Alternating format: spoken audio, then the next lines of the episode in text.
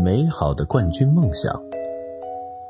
毛驴的远大理想是当个长跑冠军，为此他每天天不亮就开始锻炼了，不管刮风下雨，不论酷暑严寒，从不间断。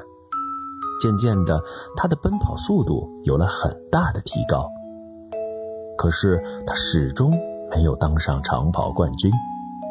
后来，毛驴儿有了孩子，他的孩子小毛驴灰灰长大了。老毛驴想，虽然我努力奋斗过，嗯，洒下了许多辛勤的汗水，看来我这一生啊，是难圆冠。看来我这一生啊，是难圆冠军梦了。唉。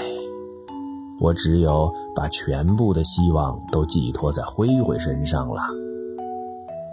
为此，老毛驴儿对灰灰的锻炼抓得很紧，还为他制定了严格的训练计划。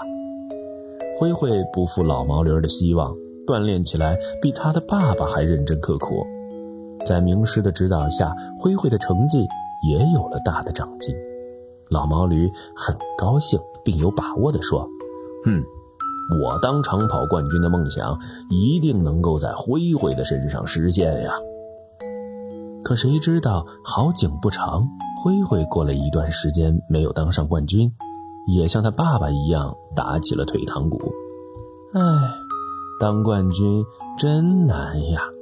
我爸爸练了一辈子，不是也没有当上冠军吗？看来我还是把当冠军的希望留给我未来的儿子吧。从此以后，小毛驴再也不刻苦训练了。暑尽寒来，一年又一年，毛驴家族一代又一代的延续着。虽然他们都曾经产生过美好的冠军梦想，可是直到今天，毛驴家族也没有产生过一个长跑冠军呀。